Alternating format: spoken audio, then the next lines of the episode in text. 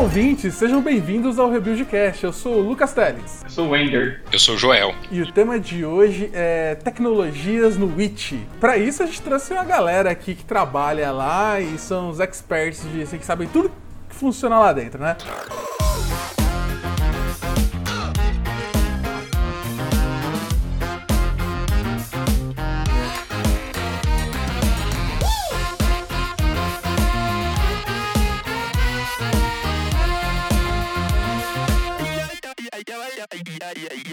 É, então, eu gostaria que vocês se apresentassem melhor e me falassem, o, principalmente, o que, que é o IT, para quem não sabe. Eu sei que ele tem a ver com Itaú e tal, mas o, o que, que é isso? Para que, que ele serve e quanto tempo que ele está aí? Bom, meu nome é Wendy, eu trabalho em um dos times de engenharia no IT, especificamente um time de DevSec dentro da área de plataforma. Eu sou Joel, eu sou par do Wender, mas não atuamos na mesma squad, vamos dizer assim. É, eu atuo um pouco, um pouco mais cross, mas sou da squad de no ops. O que, que é esse, esse, tal de IT? É, se pronuncia assim, né? IT. Exatamente, é IT. Exato, Lucas. É, o IT é um aplicativo de pagamentos, é, já tem um tempo aí que a gente está no mercado. Como você disse no, no início, é uma iniciativa é, do Itaú, né? Não, não somos uma empresa apartada, estamos dentro do Itaú e é um aplicativo de pagamentos que o objetivo principal dele é transferência, né, entrar no próprio ecossistema, né, tem a parte de cash out também, que você consegue tirar dinheiro para outra conta, fazer, fazer TED, agora, recentemente, a gente está colocando a parte do Pix também, né, você consegue fazer cash-in com, com boleto, saque 24 horas, enfim, todo esse ecossistema de pagamentos em geral. Qualquer pessoa que tem o Itaú pode ter ou nem precisa ter uma conta do Itaú para ter o, o, o IT? Putz, cara, esse que eu acho que é a parte mais legal. Não, não precisa de ter uma conta no, no Itaú. É, pelo contrário, né? O IT é feito para desbancarizados mesmo. Assim. Tem assim uma, uma avaliação de crédito ou algum tipo de critério para isso. Então, uhum. de fato, é uma iniciativa é, bem inclusiva. Né? Então é como se fosse quase que uma startup, entre aspas, só que dentro do, do, do guarda-chuva do Itaú ali. Exato. Isso é muito legal. É, é como se fosse um unicórnio ao contrário, né? É uma startup que já nasce dentro de um de um, de um banco. É, e uma coisa bem interessante das features que o Joel comentou, pelo menos é uma das que eu mais gosto, é que no It você consegue usar o seu cartão de crédito para fazer transferências ou pagamento dentro do aplicativo usando o seu cartão de crédito. Então você faz, você consegue transacionar usando o seu cartão de crédito dentro do app e chega na fatura do seu cartão como se fosse uma compra à vista, por exemplo. Imagina que eu quero transferir um dinheiro pro Lucas. Eu consigo transferir um dinheiro pro Lucas usando o saldo do meu cartão de crédito. Faz muito tempo que ele tá no mercado? Que vocês estão no mercado, na verdade? Cara, o Joel pode me corrigir, mas a gente está há uns perto de dois anos em produção, ou Joel? Acredito que sim. Eu não sei uma data específica também, mas eu acredito que seja perto de dois anos, sim. Legal. E a gente não tá desde o começo do produto. A gente tá desde o começo da área de plataforma do IT, mas não desde o começo do produto. Tá, então faz sentido, mas acho que é uma grandeza que já, já dá para dar uma noção para quem tá ouvindo, para saber que já é um negócio que já tá há um, um, certo tempo. Acho bem interessante, porque normalmente esse tipo de iniciativa, que é relativamente nova, mesmo para dois anos, normalmente é, é um, acaba sendo um, um, meio que um livro aberto, assim, né? Um greenfield para você conseguir é, criar uma arquitetura nova, desenvolver com tecnologias diferentes da que o banco é, oferece às vezes, né? Que normalmente a gente tem aquela visão que, o, que quando você está falando de um banco grande, que tem um legado de, de, de, de decisões, de tecnologias, de arquitetura que já vem. Então eu imagino que, que no IT seja um negócio mais, apartado. Eu não sei se é, tem muita influência do, do papai Itaú no, no, nas decisões técnicas de vocês? Ou, ou, ou tô errado? Cara, uma coisa bem interessante que acontece no It é exatamente o contrário do que você falou. É, existe total liberdade pra gente testar o que a gente quiser, é, fazer provas de conceito. Tanto é que o, o, o, ferramental que a gente usa hoje, toda a nossa é, estratégia e stack de tecnologia é, espelha isso que eu estou dizendo. Então não, não há nenhum é, bloco é, vindo do Itaú como companhia para modelo de trabalho e utilização de, de ferramental tecnológico é, dentro do IT. Cara, é exatamente o que o, que o Andrew falou. É só acrescentando um ponto, a, internamente o pessoal até comenta que o It é meio que ponta da lança, né? Então a gente é, nessa parte de tecnologia a gente tem sido é, é, bem isso, né? Mas assim, acho que como como todo é, projeto, a, a gente tem, tem algum legado, sim, né? Acho que no, no passado, quando iniciou até para fazer algumas experimentações, foram reutilizadas algumas coisas que já tinha um tempo que já estava rodando, né? Então hoje essa, assim, essa, essa nossa arquitetura, ela tem, ela tem um, alguns legados, né? Que hoje, inclusive, esse time de plataforma que o Wendy comentou, que fazemos parte hoje, ele, ele é responsável por parte dessa, dessa migração, né? Que a gente tem feito, né? É, uma delas é, é sair do, do, do on-premise, né? E ir para cloud pública, né? Que é a, a AWS hoje que a gente utiliza. E de cloud, de on-premise para cloud, normalmente é algo que eu vejo algo que os bancos grandes em geral, mesmo é, os braços deles, têm uma certa resistência, mas saber que, que isso está acontecendo agora é bem, é realmente bem incrível. Assim. É, isso é bem interessante e um, um ponto é, que vale mencionar é que já tem, eu diria aí, se não, se não tiver um ano, é um pouco menos, de que tudo que nasce já nasce na AWS. Então, como o Joel citou, a gente tem um legado por diversas decisões que foram tomadas lá no começo para que a gente conseguisse rampar um produto é, de forma mais rápida e até mesmo decisões de, pô, não, não vale a pena aqui reinventar a roda, já tem algo que funciona muito bem e a gente consegue é, consumir esse algo é, no que a gente está fazendo aqui no IT. É, então, hoje, muito do que a gente tem, é, por conta de todo esse tempo que a gente está rodando, já nasce direto na cloud pública. É, algum legado que a gente tem coisas que talvez a gente não mexa muito, uma coisa ou outra a gente ainda mexe bastante, é, é, estão num ambiente on-premises. É, não que isso seja algo ruim, muito pelo contrário, é um, um ambiente on-premises rodando uma cloud privada.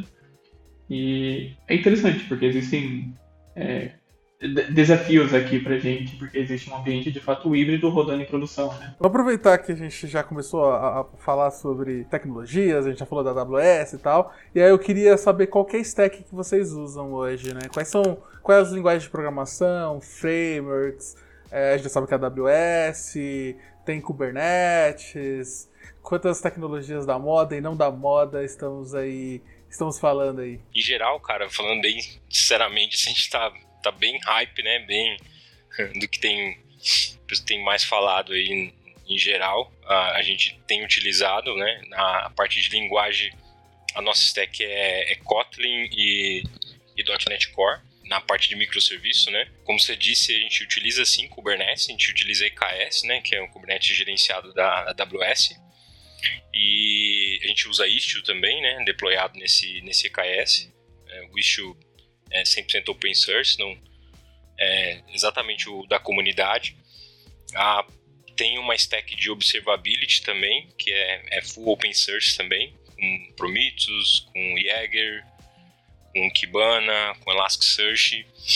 Na parte de automação a gente usa Terraform. Para o Kubernetes é, a gente usa Helm também, né, para empacotar as apps. Enfim, a gente usa bastante coisa interessante aí. Boa, é, é interessante essa, isso que a gente, é, tudo isso que a gente vem construindo. Eu e o Joel estamos aqui trocando ideia, mas o, o, nosso time é bem grande, que uma galera extremamente capacitada contribuiu para deixar tudo isso de pé. E, cara, é muito legal porque tem, tem coisa to, de, de todo sabor aqui que as pessoas conseguem de fato utilizar o que elas curtem e o que de fato é, resolve melhor um, um problema específico. O Joel comentou que hoje a gente usa C Sharp e Kotlin. A gente usa basicamente porque a gente focou em subir uma plataforma é, que suportasse essas duas, essas duas linguagens. A gente usa C Sharp com .NET Core. Se não me engano, todas as apps estão usando Netcore 2.0 e NET Core 3.1 e a gente está olhando para começar a migrar as coisas já para o 5. Pro 5. A gente já começou a ver o que, que, o que, que a gente consegue migrar liso, o que, que vai dar algum trabalhinho.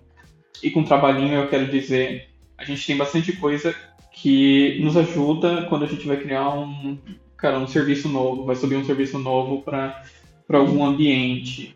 É, que no geral são algumas libs que a gente usa para padronizar algumas coisas que a gente quer padronizar e garantir que todo mundo esteja é, logando da forma que a gente gostaria que logasse, pelo menos se comunicando com as ferramentas que a gente tem hoje de pé, comunicando com uma fila com uma forma que você consiga fazer retry, comunicando com o banco de dados de uma forma que você consiga fazer retry, etc, etc.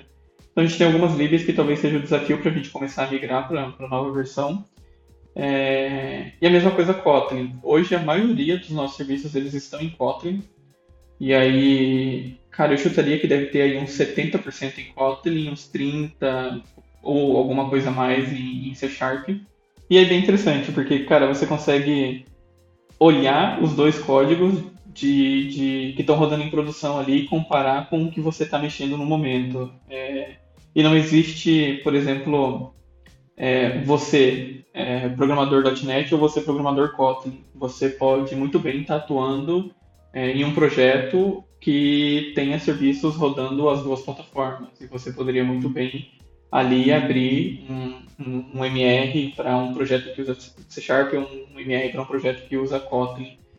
É, e foi uma decisão interessante porque você consegue não só ter esse aprendizado e ter essa exposição em diferentes linguagens e plataformas, mas como você consegue trazer discussões mais interessantes para a mesa. Porque você tem pessoas que estão mexendo com coisas diferentes e você consegue colocá-las para debater um problema isso pra gente é bem interessante. Cara, bem massa. Só vou fazer um detalhe aqui pro pessoal que MR é de merge request, né? Que a gente tá acostumado com pull request todo mundo que vem do GitHub, dos Azure da vida, então é tipo, acho que é a mesma coisa, né? Sim, sim. É que a gente usa GitLab também pra, é... pra, pra colocar como ponto e no GitLab é, é merge request. É, exato. Você sabe que a pessoa usa, usa, usa GitLab, essa coisa. Não, eu fiz um MR. Eu falei, o quê? Ah, MR, ah, tá, merge request, tá. Você usa GitLab, né? É, mas achei, tipo, achei bem interessante você falar que vocês têm serviços em Kotlin e serviços em .NET. Então você vê que vocês têm rodando tanto JVM quanto CLR nos seus serviços.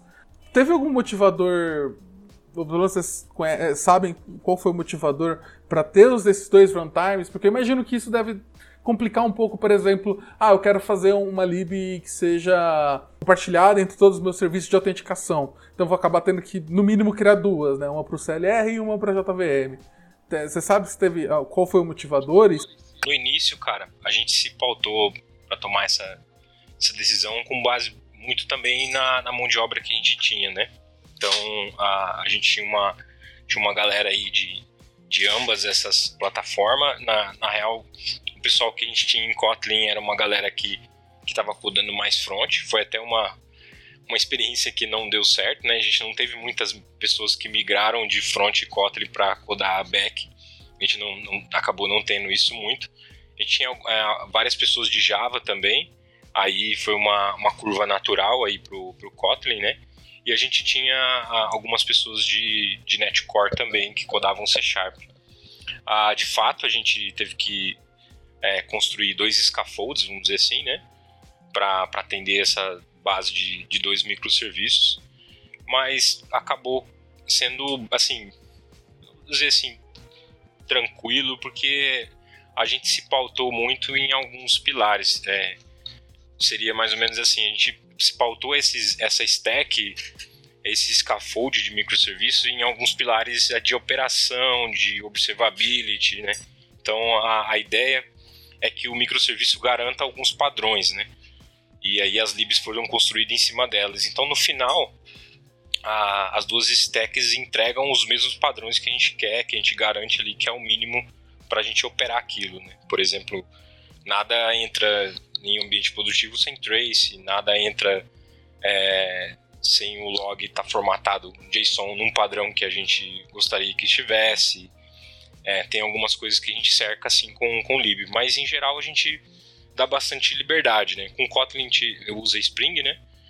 Então o, o, dev de fato ele tem bastante, bastante liberdade. Com .NET Core do mesma forma, assim, a gente usa muito, muito próximo do, do scaffold padrão. A gente até não curte ficar mexendo tanto a, na, na, estrutura principal assim desses caras para não, não, ter problemas com, com, migração também.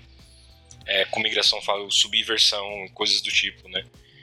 Mas a, até agora eu, eu entendo que está sendo tranquilo, assim, né? Mas no, no, início essa, essa decisão foi pautada bastante na galera que a gente tinha e, e, e também desse, desse lance de dar liberdade e criar um, um espaço também onde a gente não tenha é, devs e, e, e, uma galera que pensasse da mesma forma, de um, de um mesmo, mesmo paradigma, vamos dizer assim, numa mesma stack. Então, acho que é legal também ter, ter ter essa galera de, de mundos assim diferentes que saem umas ideias legais. É, não, faz, acho que faz total sentido. Ainda mais, é, eu gosto desse negócio de manter o mais próximo do, do original, né? Pra não, não fazer um, aqueles frameworks corporativos, aquelas coisas que tiram muita identidade do, do, dos frameworks originais, tanto do ASP.NET ou do Spring, no caso. Porque além de ter esse problema de atualização que é bem grave, você acaba ficando preso, torna muito mais é, doloroso a atualização, você também torna mais difícil para que pessoas novas é, tenham que empreender o framework ou as decisões arquiteturais da empresa para conseguir começar a entender o projeto. O que eu imagino que já que gente, o objetivo é trabalhar com microserviços, a ideia é que seja simples, né? Que a pessoa consiga entrar ali, olhar e não seja algo muito fora do, do comum do, do, do, dos projetos de, de os projetos padrões de web desses dos respectivos frameworks, né? É exatamente isso, cara. Você pegou um ponto principal aí. A gente tem bastante essa preocupação, inclusive algumas coisas que a gente vem é, testando, experimentando, sei lá, um exemplo que é, gRPC, por exemplo, a gente começou a experimentar com .NET Core, a gente colocou algumas coisas em produção agora há pouco tempo e, e, e, foi muito nessa pegada aí. Como a gente não, não customizou muita coisa, a gente se preocupou em, em manter o padrão que o, que o vendor ali entrega, vamos dizer assim, né, que a comunidade entrega, né, que ambos são, são open source, né? A gente não, não tem tido problemas quanto a isso, sabe? É exatamente por causa dessa cabeça de não criar nada, um framework corporativo, né? A gente a ideia, a ideia é que essas bibliotecas que a gente fala é para ganhar produtividade, para manter esses padrões que a gente comenta. E aí, assim, tem sido um, um processo evolutivo mesmo, né? A gente vem pegando é, feedback, né, dos, do time de, de desenvolvimento. E aí, conforme os times vão achando mais interessante, a gente acho que é, é natural você ir aumentando as quantidades de biblioteca e, e talvez até aumentando um pouco a padronização. Mas hoje acho que esse processo tem sido bem, bem tranquilo, assim. Ponto que eu acho que é, que é interessante é que tem um meio termo, né? Você não precisa fazer um framework extremamente complicado e tirar toda a identidade da, daquela tecnologia, mas às vezes ao mesmo tempo você precisa ajudar as pessoas e, e os times a não terem que ficar refazendo um trabalho que, que, que às vezes não precisa, né? Por exemplo, sei lá, autenticação. Eu preciso me lidar com um identity server ou com um identity provider de algum lugar. É, não é nada disruptivo, eu não sei como funciona no Spring, mas no ASP.NET Core você colocar o middleware e falar, fala, beleza, eu tô me autenticando. Então o dev ali não tem que se preocupar como é que vai fazer a autenticação, aonde vai fazer a autenticação. Talvez você tenha que conhecer ali o básico de qual é o endpoint e tal. Mas, é, de novo, mantém ainda a identidade geral e não é nem um pouco disruptivo, eu acho isso bem positivo. Legal, esse ponto é bem interessante porque a gente tem algumas libs que consomem serviços próprios nossos e a gente disponibiliza mais para, de alguma forma, tentar facilitar o uso. É, mas que não é obrigado, as pessoas que estão dando serviços ali no dia a dia não são obrigadas a usar é, algumas dessas libs. Elas podem, se elas quiserem, basicamente bater nas mesmas APIs que as libs estão batendo. É claro que elas vão precisar garantir algumas coisas que a lib garanta, que a lib garante, é, mas é totalmente possível. Tem alguma forma, por exemplo, vamos supor que eu estou trabalhando lá no time de. estou criando um serviço e aí eu quero, por exemplo, fazer autenticação. É, tem alguma forma de eu achar, por exemplo, saber. Ah, beleza, como é que eu sei que tem uma lib que faz isso? É, tem algum tipo de docs no get interno, alguma coisa assim que, eu consigo, que a pessoa consegue se achar? A gente tem. É, cara, eu sempre esqueço o nome da ferramenta, mas é o, o JFrog. A gente tem um, um repositório de, de libs internas, é, tanto para. Cara, na verdade é para qualquer plataforma, para .NET, para C Sharp, para Node, etc, etc. E hoje, uma das coisas que a gente está testando algumas ferramentas é de fato como expor o que a gente tem para as pessoas utilizarem, como nós, como time de plataforma, é, conseguimos expor isso. Tem um, se não me engano, tem duas ou três ferramentas que a gente está testando para validar, fazendo algumas POCs, é, mas no geral hoje é GitLab. É GitLab ou, cara, uma pergunta no Slack. É, é uma coisa que a gente começou a atacar recentemente porque a gente caiu no, nesse problema. A gente começou a ter. De fato, começaram a ter bastante livres, cada uma focada em tentar resolver alguma coisa. E pessoas novas começaram a ir entrando nos times. É, você não tem um problema quando todo mundo conhece é, o que está tá sendo feito, mas quando começam a entrar pessoas novas, o que já foi construído lá atrás, essas pessoas não conhecem. Aí a gente começou a entender que, cara, a gente precisa de fato ter um lugar onde as coisas estejam bem catalogadas. É, e aí a gente começou de fato a entender que esse é, começou a ser um problema pequeno e se a gente não, não, não resolver o log vai se tornar um problema grande. Uma das coisas que a gente não quer como time de plataforma, e a gente fala isso bastante, é nós não queremos construir uma plataforma onde só o time de plataforma saiba utilizá-la. Como você me falou, agora que a dor está surgindo com, com, é, com um certo impacto, então, tipo, agora está agindo sobre isso. Enquanto isso, eu tenho certeza que o, uma mensagem no Slack ou ter uma comunicação direta com as pessoas que conhecem já, que são mais velhas, já vai resolvendo o problema enquanto as soluções estão amadurecendo. É bem massa, bem massa. E eu fiquei com uma outra dúvida também, que é toda essa parte de tecnologia e tal. A gente está falando muito de serviços de back-end. É, vocês acabam tendo algum contato com as partes de front-end, de mobile, é, de webs da, dessa parte? O que, que o pessoal usa? Vocês, se não trabalham diretamente, sabem o que, que é? De fato, a gente não atua hoje escrevendo código de front-end, a gente atua bem focado aqui nos, nos serviços. É, eu acho que é, um excelente, é uma excelente pergunta para a gente falar um pouquinho como é que, como é que estão divididos os times de é, engenharia aqui, como é que, que, que a gente é, no dia a dia trabalha. É, hoje o Witch ele tem o time de plataforma, que é onde eu e o Joel falamos que a gente atua, é, e a gente tem times de produtos. É, esse, esses dois times, eles, cara, tem ali diversas pessoas atuando e, e, e, cada grupo de pessoas estão atuando em coisas específicas. Dentro do time de plataforma você tem pessoas atuando com é, infraestrutura, no ops, você tem pessoas atuando com a plataforma mobile, você tem pessoas atuando com é, DevSec e etc. Dentro dos times de produto você tem pessoas atuando, cara, de fato com as features que você utiliza ali no aplicativo.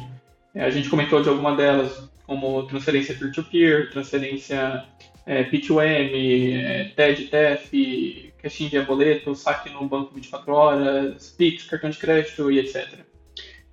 E, de fato, hoje é onde a gente tem pessoas de mobile, na sua grande maioria, que é o nosso front, é, são nos times de produto, e a gente tem um time dentro de plataforma atuando na, na, na construção da, da plataforma de mobile que a gente hoje tem. É, mas reforçando, a maioria das pessoas hoje de front, que estão atuando com Android e com Swift, estão nos times de produto. É, os times de, de, produto, eles são formados é, cross, você tem no mesmo time pessoas atuando em back-end e mobile. É, isso é um pouco diferente do time de plataforma. Mas hoje tá, tá, tá nessa. Hoje a gente trabalha dessa forma. Então, o, o, nosso front, onde o nosso cliente interage com as nossas, com o nosso produto, é o aplicativo Android, o aplicativo iOS. A gente tem, cara, uma coisa ou outra utilizando front, é, principalmente nas nossas plataformas de atendimento e nas nossas plataformas de interação com o cliente quando se diz respeito a, a feedback. O que tem sido é, colocado ah, não, é claro que não não está em todos os aplicativos, tem sido testado em algumas features. É, a, é uma técnica de server de UI, né? Utilizando um, um, um framework que chama é, Beagle, né? Que é uma iniciativa open source, está sendo é, em cocriação com a Zup, né? A, a Zup é um, é um parceiro nosso bastante forte e os times de mobile têm, têm trabalhado, os times do It, do mobile, trabalhado em parceria com o time da Zup criando esse, esse framework. Se, se você der um Google aí, é, colocar Bigo a GitHub, aí vai aparecer o GitHub da Zup aí, desse, desse, desse produto aí. É, uma, é, uma, é um negócio bem interessante também. que a, a ideia é que a gente torne a, as nossas telas, assim, vamos dizer assim, do, do, mobile um pouco mais, um pouco mais dinâmicas, né? E, e até introduzir alguns conceitos melhores de, de deploy sem depender da loja, coisas do tipo, né? Ou até mudar algum tipo de comportamento da, da experiência com base em coisas do back. Enfim, a ideia é ganhar mais flexibilidade de ponta a ponta. Mas isso não, não, não tá full ainda no, no aplicativo como um todo. Mas apesar que o, o Beagle, assim, igual você comentou, Lucas, ele, ele gera nativo também. Ele não, ele não, não é não é um componente JavaScript nem nada do tipo, né? Ele, ele, utiliza tem uma DSL dele ali, né, que representa a tela, mas no final ele gera código nativo também, com base na plataforma que ele está ali. Tipo o Xamarin também, eu não conhecia esse cara, bem, bem, bem legal, vou olhar com, com calma depois, fiquei curioso. É um pouco diferente de Xamarin, é, no, no, final das contas, o que é igual é que eles vão gerar Nativo. views nativas para os usuários, mas a ideia do Beagle não é só front-end. O, o Beagle ele tem componente front-end, back-end exatamente para fazer o que o Joel comentou, a gente conseguir é, ter é, formas de alterar o que está acontecendo ali na view através do back-end, mas mesmo assim fornecendo uma, uma experiência nativa para os usuários.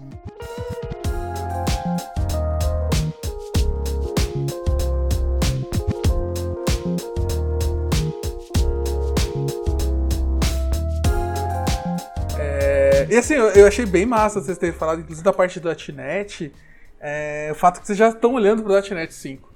Porque, tipo, uma coisa que ainda não, não saiu, né? Ainda não tem, ainda não tem o, o LTS. Mas o fato que vocês já estão olhando para isso agora, é, para a migração já não ter dor, eu, é algo que, que, que, eu realmente fico muito feliz, porque normalmente é raro ver o, a, o pessoal é, é ligado assim na, em manter as coisas no, no, na última versão. É, é, lógico que isso acarreta trabalho, né? Porque afinal migrar nunca é um trabalho é, de, quase nunca é um trabalho gratuito. Só que você ganha muitas coisas, né? Por exemplo, sei lá, a .NET 5 tá vindo aí com melhorias absurdas de performance. Então, é... eu achei bem interessante isso, porque é, eu acho raro, eu acho que as pessoas do mercado em geral deviam se preocupar um pouco mais com isso. Porque não é à toa, eu tava falando com um amigo meu até de que trabalha numa instituição financeira aí relativamente grande, e os caras estão no .NET Framework ainda, no, tipo no 4.6, e é isso aí. Talvez também por causa desse negócio de você ficar preso nos frameworks pesadão, com tudo ligado, de, acoplado, e muito difícil de, de migrar, de mudar e tudo mais. É, rolou esse trabalho, até estava falando com o Joel esses dias, que rolou esse trabalho aqui no 2 pro 3, então de um trabalho de imigração. É, e cara, agora que a gente, eu comentei um, há uns minutos atrás que a gente tem pessoas de Kotlin e de .NET debatendo e discutindo coisas no dia a dia, e a gente, eu particularmente sou uma pessoa que escrevo muito mais é, C Sharp do que Kotlin no dia a dia, eu olho, mas eu, eu reviso bastante código Kotlin e eu olho bastante a galera fazendo é, cara, coisas é, com data class para um DTO da vida de uma forma extremamente simples, em C Sharp a gente ser um pouco mais verboso.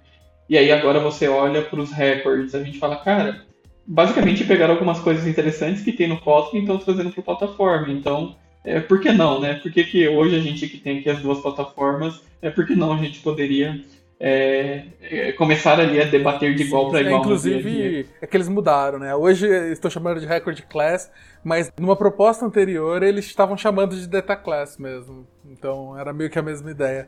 É, de novo, né? Atualizações de linguagem e simplicidade do C Sharp 9 que está chegando aí, aproxima ele muito das coisas legais do Kotlin. O próprio C Sharp 8 já traz lá os no reference types, que é uma coisa que não chega a ser tão, tão integrado e, e poderoso quanto é o do Kotlin, da parte de você não ter que lidar com nulos, mas chega muito próximo ali se você configurar bonitinho e tal. Então, é, é, é interessante essa, essa preocupação, porque ela não é uma preocupação só de performance de um framework novo, e sim de como que as pessoas vão conseguir se expressar no dia a dia, no código que eles estão escrevendo, para escrever um código melhor, certo? Um código que seja mais interessante para eles e tudo mais. É, eu acho que essa é uma outra preocupação que é muito válida e eu vejo muito pouco. Mas eu vou te dar uma dica aí, Wender. Você quer ter recorde, é, recorde também, você quer ter umas coisas mais legais, que nem no Kotlin tem, você já tem tudo pronto. É só começar a escrever uns F Sharp. Só precisa vender uns F Sharp aí dentro. F-Sharp. Acho que aí, ó, você tem o melhor dos dois mundos. Cara, é, vou te dizer que há um ano atrás, ou um pouco mais de um ano, eu e o Joel estávamos tendo essa discussão sobre. A gente estava começando com um time de plataforma e a gente queria ter duas, duas é, linguagens de programação rodando. É, e na época eu tinha até falado, pô, por que não F Sharp? É, e, e, aí a gente entrou em várias discussões sobre, pô, pare... a gente ainda vai ficar muito dentro do mundo .NET, por mais que as linguagens são diferentes, elas rodam ainda dentro de uma mesma plataforma. Será que vai trazer as discussões, a, a diferença de, de, de, conhecimento das pessoas, de coisas que elas estão mexendo, que elas estudam no dia a dia, para que a gente consiga de fato é, ter os debates que a gente gostaria de ter? E aí a gente acabou de fato é, tentando ir para um lado diferente, pelo menos aonde, aonde essas, uhum, é, uhum. essas plataformas é, rodam. Eu, eu, acho que, que isso faz sentido, faz sentido. Só que eu teria escolhido o F Sharp no lugar do C Sharp ainda. Eu teria ficado com Kotlin e F Sharp, provavelmente. Mas é, ainda fala assim, tipo, o F Sharp ele pode viver junto com o C Sharp no mesmo projeto, alguma coisa do tipo. Então vou deixar, deixar aqui a sementinha, porque se tem dois, por que não três? Por que não deixar vivo ali o C Sharp com o F Sharp junto? E ver, vai que, vai que, né? Uma linguagem funcional aí que, que pode causar aí na comunidade. A galera gosta dessas coisas de programação funcional, então... pode crer, mas... mas pior que... Acho que o Andrew chegou a escrever alguma coisa com F Sharp, né, Andrew? Algum teste, alguma coisa assim, né? Eu não, não lembro, né? Eu, acho que me lembro de ter visto algum MR seu escrevendo testes com F Sharp, né? Legal. Legal, bem lembrado, cara. Eu escrevi uma, uma issue, na verdade, gigantesca, é, falando de alguns benefícios do porquê trazer alguma tecnologia que não é muito usada no, no em, em, ferramentas line of business do dia a dia, é, por, por, diversos motivos. Por, cara, fazer com que a gente consiga no dia a dia pensar em coisas que não estão é, no comum na cabeça das pessoas, é, talvez até mesmo atrair é, é, pessoas que estão curiosas para vir conhecer o que, que a gente está fazendo, porque a gente está talvez trabalhando com alguma coisa que não é muito utilizada. É, e aí eu fui e refatorei uma, uma classe de testes de um projeto que eu trabalho para F Sharp. É, e, e, coloquei nessa, nessa issue. Essa issue era basicamente para apresentar o, o que, que eu estava querendo, é, trouxe algumas referências de outras empresas e tudo mais. Só que a gente estava bem no começo, cara, então a gente tinha é, desafios muito grandes para ultrapassar ali naquele momento e talvez introduzir algo naquele momento que fugisse muito do que a gente estava fazendo é, fosse nos de alguma forma por algum tempo não, não, desacelerar sentido, um pouco. sentido porque a gente não está falando de um, de um só de um sisteminha novo de um serviço novo de alguma coisa que está sendo construída. Está falando de uma plataforma inteira é, e que isso realmente. As pessoas. A, a minha defesa da F-Sharp normalmente vem de que as pessoas vão aprender, as pessoas de .NET vão conseguir aprender, eu acho que relativamente tranquilo, mas querendo ou não, é mais um peso para quem está começando e para o pro, pro produto como um todo. só tô aqui para replantar essa sementinha na cabeça de vocês. Certo? Daqui a um tempo a gente descobre aí, ouvintes, se deu certo ou não. É... Acho que vale. Acho que é, você comentou por que não três, por que não três? É, se for parar pra pensar, a gente Exato, tem aqui alguma isso. coisinha em Go, alguma Aí, coisa ó, em Python tá rodando. Eu ia, eu ia comentar isso também. É, Go, Go, o pessoal de Nobs tem. É, acho que é natural também, né? O pessoal de Nobs acaba gostando mais também. Tem surgido algumas coisas, né? Mas nada ainda microserviço assim de, de produto, né? Mais, mais coisas de automação, alguns CLIs que tem, tem surgido, a, alguns projetos de operator, coisas assim. Ah, sim, sim. Entendo, entendo. Acho que normalmente é a forma mais, é, mais segura e interessante de você testar uma tecnologia, uma linguagem nova, é nesse tipo de coisa. De mais ferramental que vai ajudar do que o serviço que está em produção, que se der algum problema, é, vai ter que ser alguém que, por exemplo, não sabe nada de Go e vai ter que tentar lidar com um bug que vai ser bem mais trabalhoso de lidar. Tá, a gente falou bastante de linguagem, a gente passou de frameworks, é, tem muita coisa legal, mas eu queria entender um pouco mais sobre arquitetura. Vocês falaram que está usando Kubernetes, né? então você tem microserviços com Kubernetes, com Istio, com Terraform, tem uma sopa de letrinhas bem grande aí, parece ser bem interessante. Vocês querem falar mais de de onde que veio a decisão, por exemplo, de fazer microserviços? Como tem sido lidar com microserviços? É, que tipo de mensagerias vocês usam? E como é que estão a parte mais importante, né? Como é que vocês fazem a observabilidade disso? Esse ponto de é, que você comentou de arquitetura, o porquê microserviços, vamos dizer assim, né? A, a gente entrou bem pé no chão, é, sabendo aí que, que não é um mundo, não é simples você construir bons microserviços, né? Ainda mais operar eles e observar e etc. Mas acho que a escolha foi é, pautada bastante no tamanho do time, né? Então, acho que é quase que uma necessidade pelo tamanho de desenvolvimento que a gente tem, a, a ideia de trabalhar em é, times independentes, né? Então, acho que essa foi a, a, o canto da sereia, vamos dizer assim, que nos atraiu para microserviços, né? Não foi, acho que não foi performance, nem nada do tipo, foi ter essa independência e, e fazer com que os times é, é, tenha, tenha autonomia, né, vamos dizer assim, né, no, no desenvolvimento. A, comentou mensageria, a gente utiliza é, para fila e SQS, né, para os cenários que se precisam de fila, e para os cenários de tópico a gente utiliza Kafka. Tem algumas coisas assim com algumas é, alguns desenhos utilizando o Fanout com, com SNS também, que é um outro produto da AWS, mas tem bastante coisa com Kafka também. Ah, é, enfim, essa, essa parte de, de acho que é basicamente isso que a gente utiliza. Ah, do Terraform, a gente tem tudo provisionado com Terraform, não tem nada no, no ClickOps aí que a gente comenta, né? Não tem nada na mão aí subindo, vamos dizer assim. É, acho que praticamente 99% é automatizado. Ah, hoje a gente utiliza, tem uma parte das nossas esteiras que está na. A gente utiliza um produto da AWS também, né? Que é o Code Pipeline. É, mas a gente está tá migrando parte dessa esteira também para o GitLab CI. Então a gente tem. Ah, hoje a gente está convendo com dois produtos, vamos dizer assim, de, de esteira, né? Mas é, acho que é o futuro aí a gente ficar 100% com o GitLab CI. É, e, o, e, o, restante, basicamente, para provisionar qualquer coisa na AWS é Terraform. Então, desde as das filas, da parte mais estrutural de rede, enfim, até os próprios pipelines, enfim, tudo é provisionado com, com, com, com Terraform.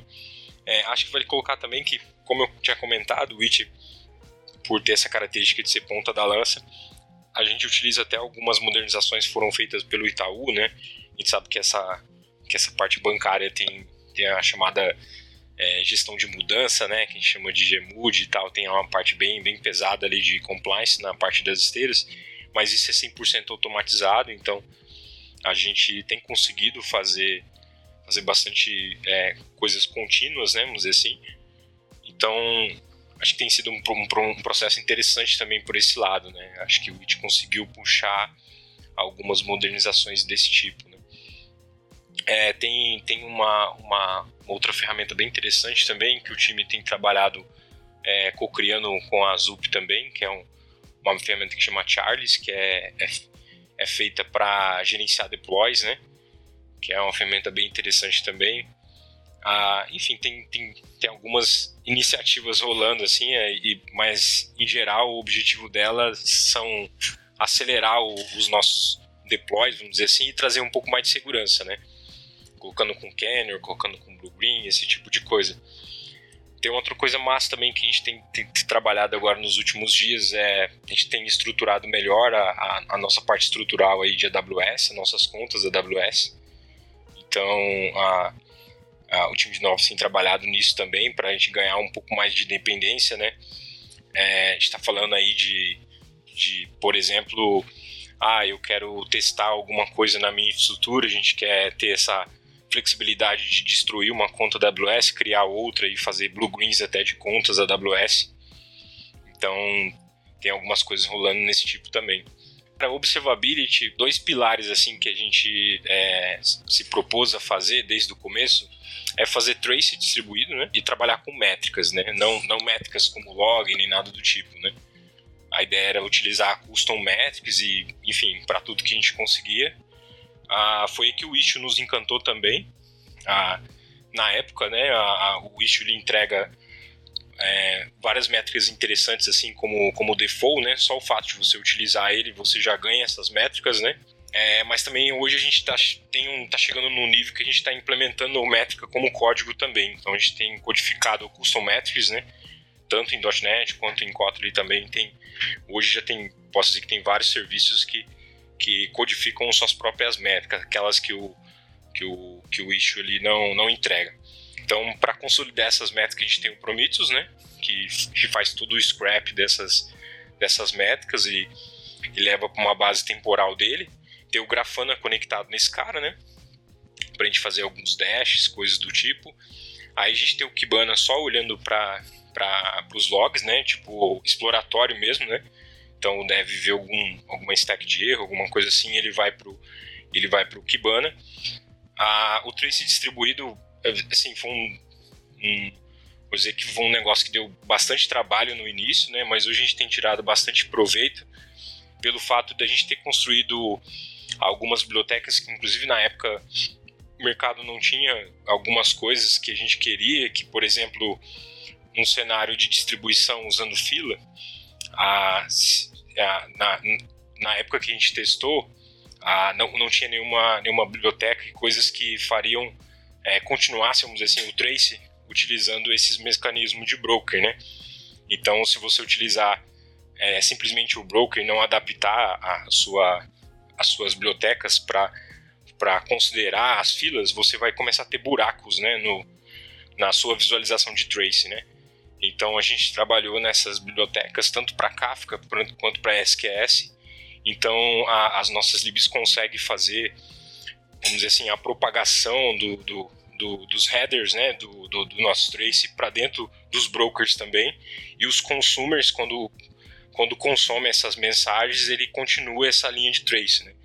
Então isso é tá, tá bem interessante porque a gente consegue, por exemplo, dentro de uma jornada relativamente complexa, sei lá, de 13, 14 passos, vamos dizer assim, de jornadas de fila, a gente consegue com um span ID só, a gente consegue capturar toda, todo o fluxo que esse cara passou, desde chamadas que ele fez para outros serviços.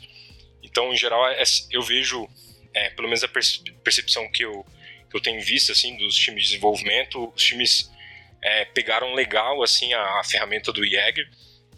A ferramenta é bem, bem fácil né, de, de mexer, então ela está bem inserida ali no dia a dia do, do dev, né? O cara meio que. Eu, eu, eu sou um cara desse também, que fiquei até um pouco viciado ali, que acabo usando só isso, né? Que o cenário distribuído você ah, eu tenho chamado uma ou duas, três APIs, você vai direto para o Jäger, você sabe se deu erro, se não deu, se a sua chamada está certo, quanto ela está custando e por aí vai. Então, tem sido uma ferramenta é, bem interessante para troubleshoot até alguns troubleshoots mais avançados assim, de, de performance do que está acontecendo assim, em, em coisas é, em ambiente produtivo e por aí vai. Né? Esse o gRPC que eu dei exemplo no, no início, a gente conseguiu fazer uma comparação bem legal com o que a gente tinha é, anteriormente é, relacionada ao custo dessas chamadas. Enfim, a, a, a essa parte do esse pilar do observability, né, essa ferramenta do, da, da observação, ela tem ajudado bastante a gente nesse sentido. E aí, como eu falei, a visualização a gente tem ali o Grafana, a gente tem o Kibana e, e, e só. E, e, a gente tem, tem, trabalhado também, o time nosso tem olhado bastante uma ferramenta para ela, que é o, as novas versões do, do Grafana vem, vem falando bastante sobre isso, que é para a gente contemplar isso num cara só, né? Que hoje o, a, o pessoal de operação ainda faz alt tab nessas ferramentas, né? Então a gente tem olhado para alguma coisa para ajudar nesse sentido, mas em geral tá bem interessante. E o, e o mais bacana, hein, acho que de, de falar sobre isso também é, é Lucas, apesar de a gente ser um banco e tal, né?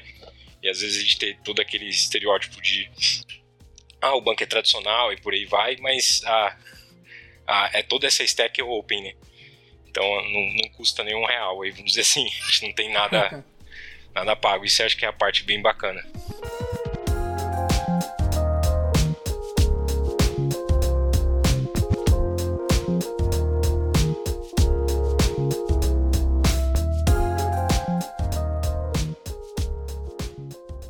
É, eu fiquei com um pouco de dúvida também, que você falou da Gmood e tal. É, então, a, como é que tem sido a política de deploy? Assim, é, tem, tem algum serviço que vocês conseguem, conseguem fazer publicações várias vezes ao dia? É, ou a maioria deles vocês acabam tendo que passar por algum tipo de Gmood, coisas desse tipo? Como é que é a integração contínua? É, a, to, todos eles passam por, por, por sim. Ah, mas ela é, é, esse processo é automatizado. Então ele não, não, não, tem, não tem muitos passos manuais, assim, quase que nenhum. É basicamente uma evolução de uma, de uma card mesmo, é, dentro do, do, do Gira, né? E aí esse serviço vai até a produção meio que, que sozinho. E aí ele sendo cercado por métricas, né? É como ele é, ele é avaliado ali, né? Então, se teve algum tipo de problema, alguma coisa assim, ele pode ser tirado rapidamente do ar, né?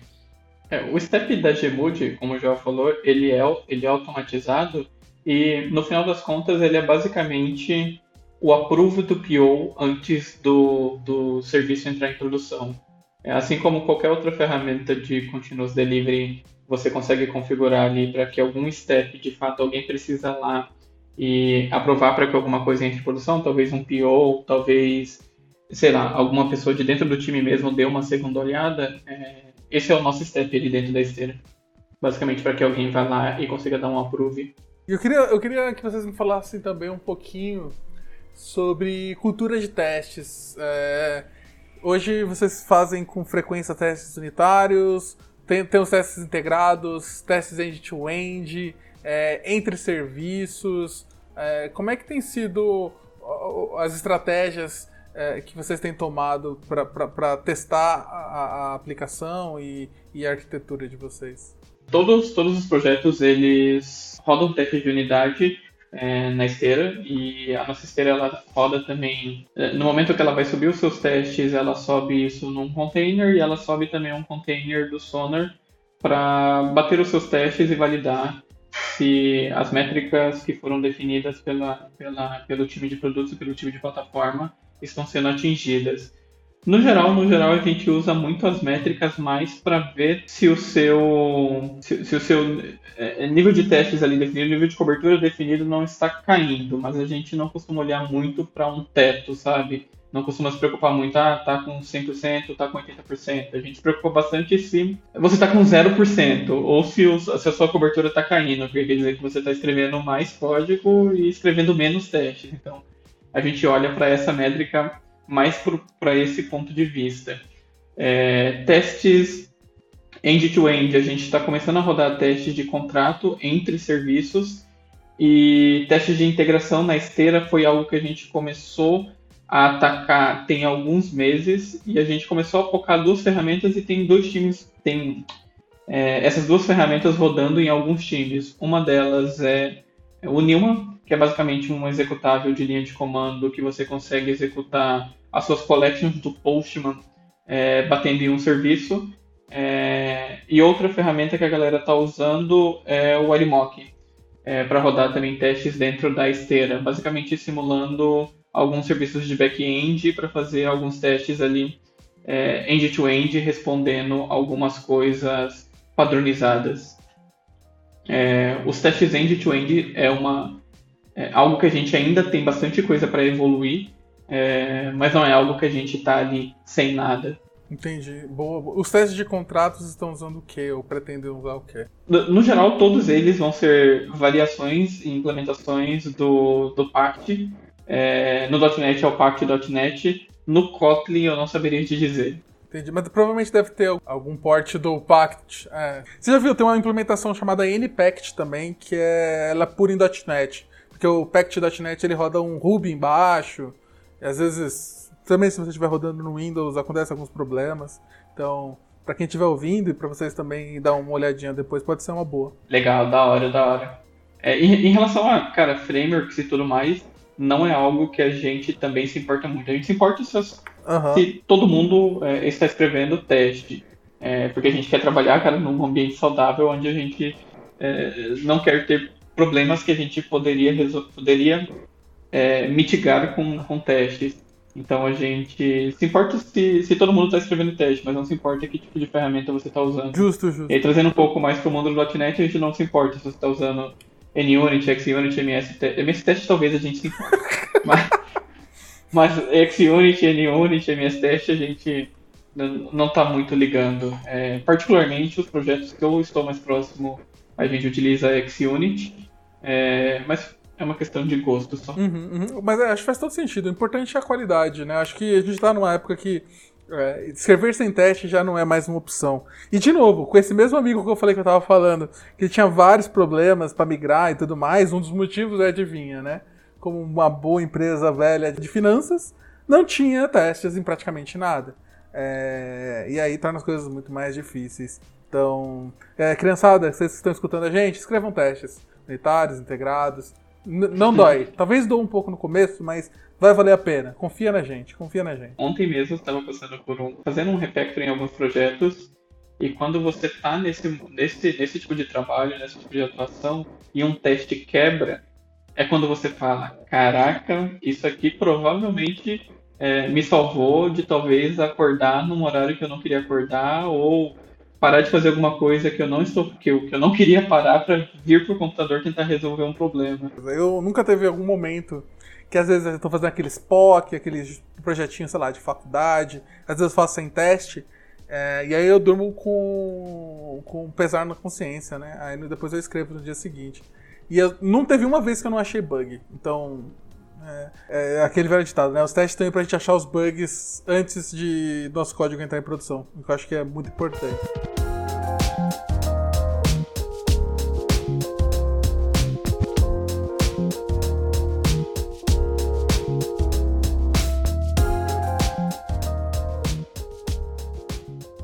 Eu acho que pra gente fechar, eu queria ouvir um pouco mais sobre a parte cultural de, de engenharia, né? Porque é algo que as pessoas acabam tendo muitas dúvidas, muitas dúvidas, as pessoas às vezes é, tentam ver os- a forma que, que, que as empresas lidam com, com, com esse tipo de coisa, às vezes para copiar ou até para se inspirar, né? É, como é que vocês, vocês têm code review, é, toda essa parte de, de pull request, é, isso é automatizado para as pessoas poderem revisar? É obrigatório revisar alguém de InfoSec ou alguma coisa desse tipo, revisar os PRs? Como que funciona todas as interações entre times? É, às vezes fazer alteração num, num- num serviço que não é necessariamente daquele time. Como é que faz?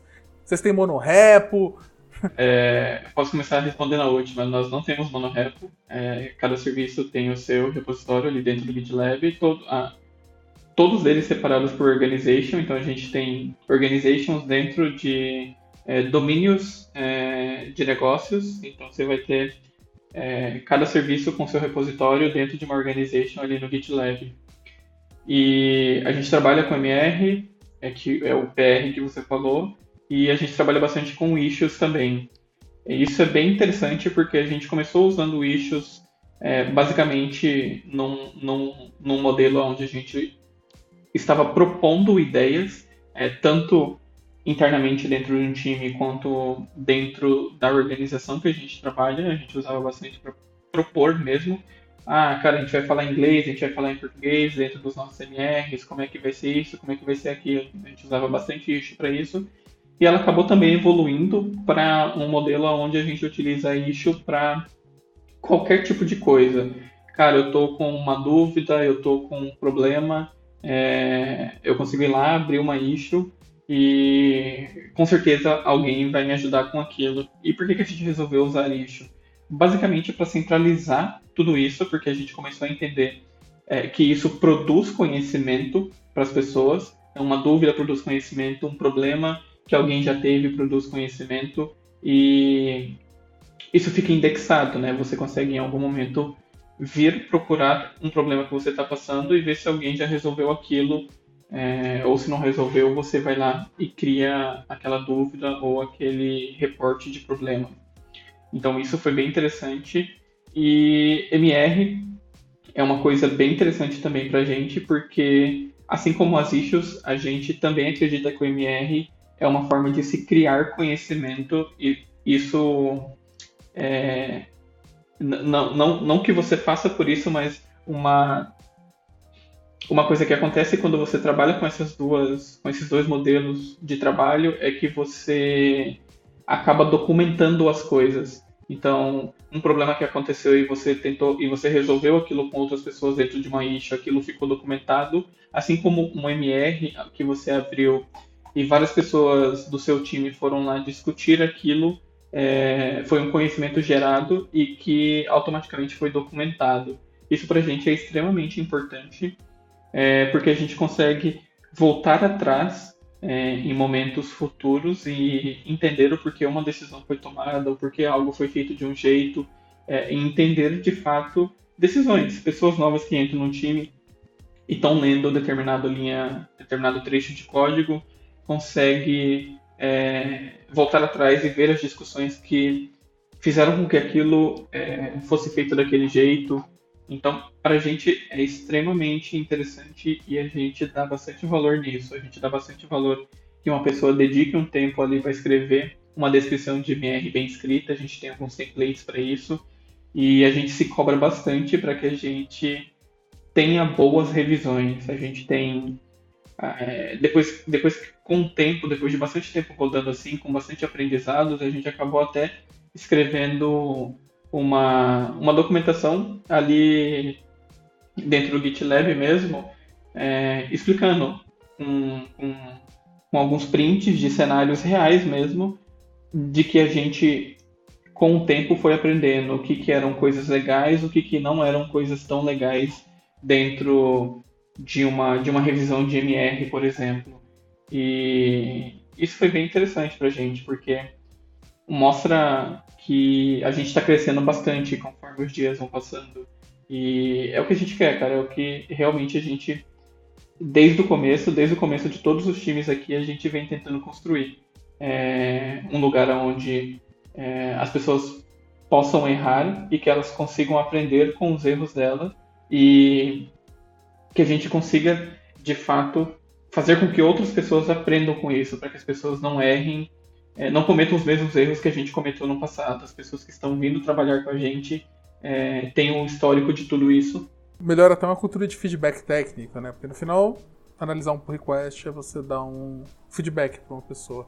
Então, isso interage muito na parte de comunicação entre elas. Uma coisa que a gente realmente faz aqui é tentar não focar no feedback para a pessoa, é dar o feedback realmente pro código que está ali. Porque, de fato, uma coisa que a gente leva a sério é que aquele código não é seu. Aquele código é da empresa que, que, que, que paga você para construir ele. Então, no dia a dia, ele afeta todo mundo do seu time. É, uma coisa que a gente tenta prestar atenção é no momento que a gente está dando feedback, a gente está dando feedback para um código e não para uma pessoa. Faz sentido. Muito bom, muito bom. Então, acho que é isso, gente. A gente conseguiu falar sobre bastante coisa legal. A gente eu realmente estou impressionado. E eu queria que vocês me falassem aí, vocês, estão, vocês têm vagas aí, se os ouvintes curtiram uh, todas as, as, as, coisas maneiras que vocês estão fazendo, se eles quiserem aplicar, tem vaga aberta, como é que faz? Cara, vaga é o que mais tem. Vaga, na real, nunca, nunca não tem. A gente está sempre contratando e, cara, sempre tem vaga para todos os times. Tem vaga para pessoa trabalhar com mobile, com Kotlin, com mobile, com Swift, é, com AWS, focado ali junto com o time de NoOps, subindo toda a infraestrutura que a gente tem. Tem vaga para pessoa, cara, se você quiser trabalhar especificamente ali com é, esteira mobile, se você tem bastante experiência ou quer aprender sobre como funciona release de mobile, a gente está contratando. É, Back-end, cara, C Sharp, Kotlin. Na, na, verdade, quando a gente aplica o nosso processo de entrevista, a gente não espera que você conheça essas duas linguagens. A gente foca bastante num conhecimento é, é, de que a pessoa, de fato, é uma pessoa que consiga trabalhar é, escrevendo software com qualidade. É, se você não tem experiência com C Sharp ou com Kotlin, tranquilo, aqui tem bastante gente com bastante experiência que consegue é, contribuir com o seu aprendizado nessas duas ferramentas. E por onde que essa pessoa vai conseguir mandar um mandar currículo para vocês? Tem alguma página para entrar em contato? manda e-mail pro Ender? Pro... Como é que faz? É, cara, eu vou deixar. Vou, vou, vai ter um link aqui provavelmente no post Aham. que, que você consegue entrar e ler como é que funciona o nosso processo de contratação, é, entender como é que a gente contrata. Vai estar explicando um pouquinho do que é o Wish também, mais do que a gente falou aqui, para você saber se faz sentido para você. E ali também tem um link que você consegue é, enviar o seu currículo pra gente. Mas, cara, fica à vontade também para me chamar no, no Twitter. É, minhas DMs estão sempre abertas, você pode me chamar, trocar uma ideia. É, não, não necessariamente sobre vaga de emprego, mas alguma curiosidade que tenha surgido aqui na- nessa conversa também é, é bem-vindo. Fechou, fechou. Então acho que a gente pode fechar por aqui. Eu agradeço tanto o Joel quanto o Ender por, por, por compartilhar aqui todas as decisões e todas as coisas maneiras que eles têm feito lá no It. Eu acho que é isso. Valeu, pessoas. Acho que no mais nada mais. Falou! Valeu, galera. Tchau, tchau.